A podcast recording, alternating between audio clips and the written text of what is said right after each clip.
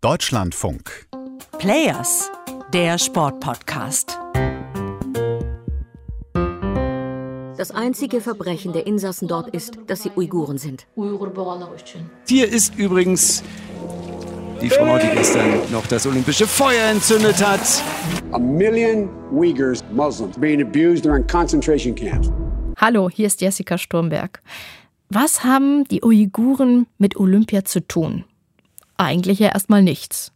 Also es gibt eine uigurische Athletin, ja, die wäre aber nie groß bekannt geworden, hätte sie nicht die olympische Flamme entzündet. Und doch haben die Uiguren und ihr Schicksal sehr viel mit diesen Spielen zu tun. Weil das, was mit ihnen passiert, diese Spiele und ihre Wahrnehmung außerhalb Chinas zentral beeinflussen. Wie werden diese Spiele in die Geschichte eingehen?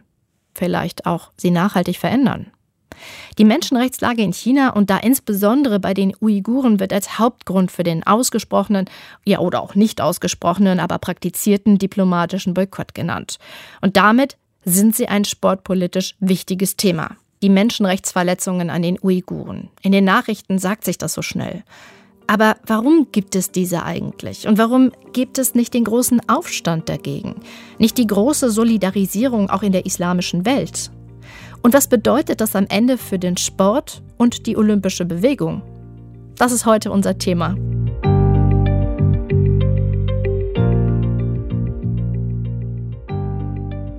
Ja, also es gibt nicht die eine Erklärung, die für alle muslimischen Staaten gleichermaßen gelten würde. Sagt Björn Alpermann, Leiter für chinesische Gegenwartsstudien an der Uni Würzburg, auf die Frage, warum in der muslimischen Welt den Uiguren keiner beispringt. Es gibt manche, die sich natürlich zunehmend in einer ökonomischen Abhängigkeit von China befinden. Es gibt aber auch andere, das, das trifft zum Beispiel auf die zentralasiatischen Staaten zu, die ja direkt an Xinjiang angrenzen und wo auch zum Teil äh, uigurische ähm, Volksgenossen, Genossinnen leben.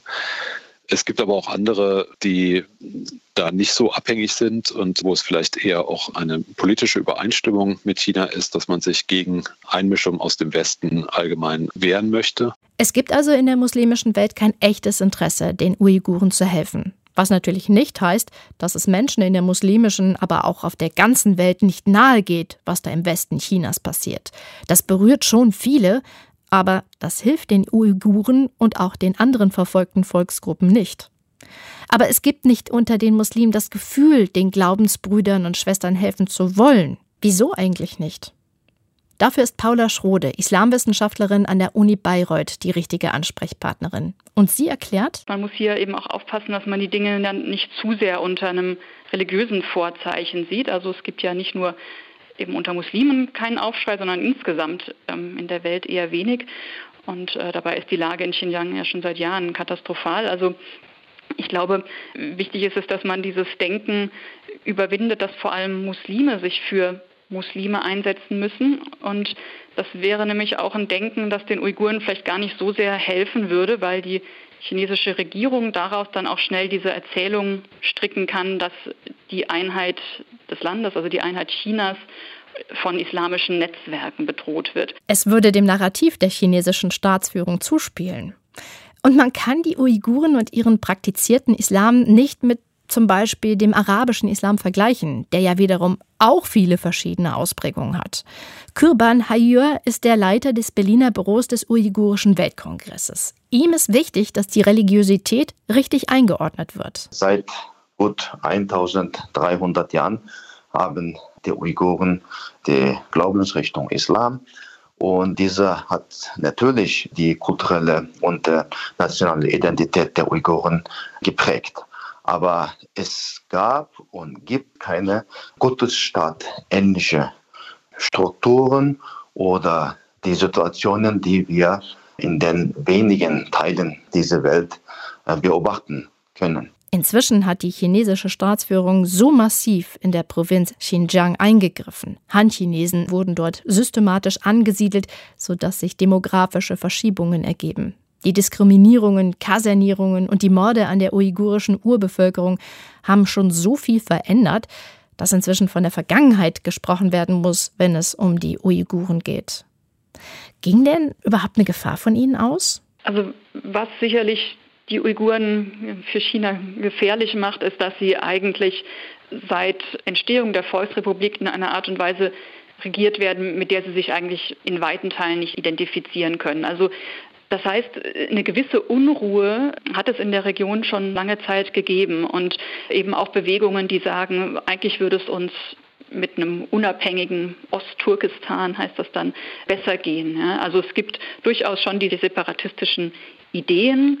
Die allermeisten Uiguren werden wohl einfach äh, zufrieden damit, wenn man ihnen gewisse Freiheiten, gewisse Formen der Selbstbestimmung gewähren würde. Viele Uiguren haben sich gar nicht viel mit ihrer Religion beschäftigt. Sie war eben Teil der Kultur.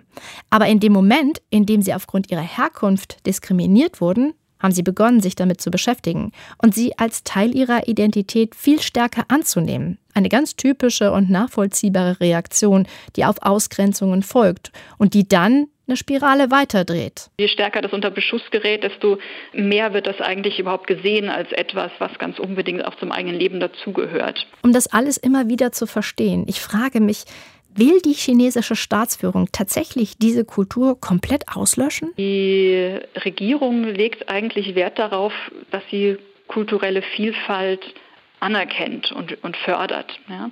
Also dieser kulturelle Genozid besteht eigentlich eher darin, dass man die Kultur den Menschen wegnimmt, ja, dass man sie sozusagen musealisiert, dass man sie zu Ausstellungsgegenständen macht, aber gleichzeitig die Lebensweise der Menschen extrem reglementiert und ihnen eigentlich die kulturelle Selbstbestimmung entzieht.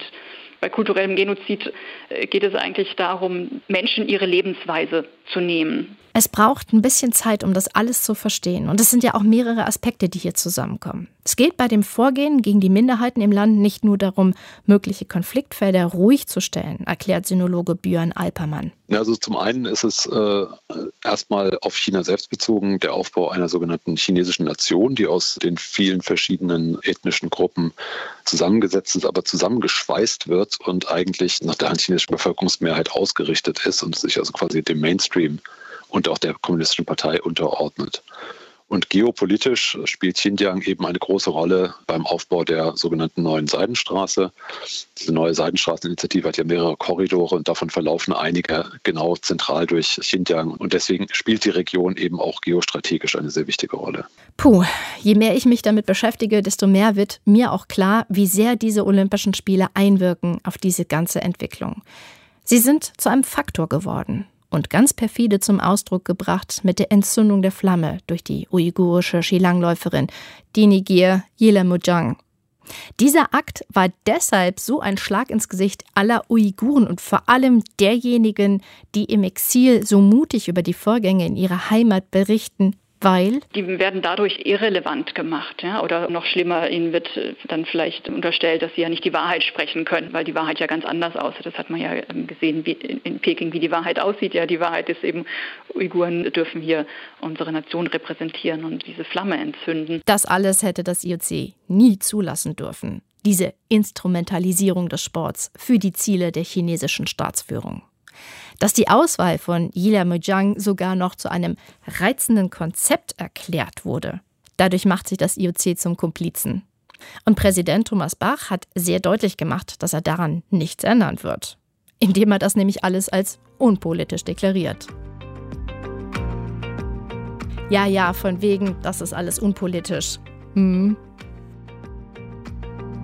Im Rückblick werden diese Spiele einmal als neuer Gipfel der Politisierung betrachtet werden.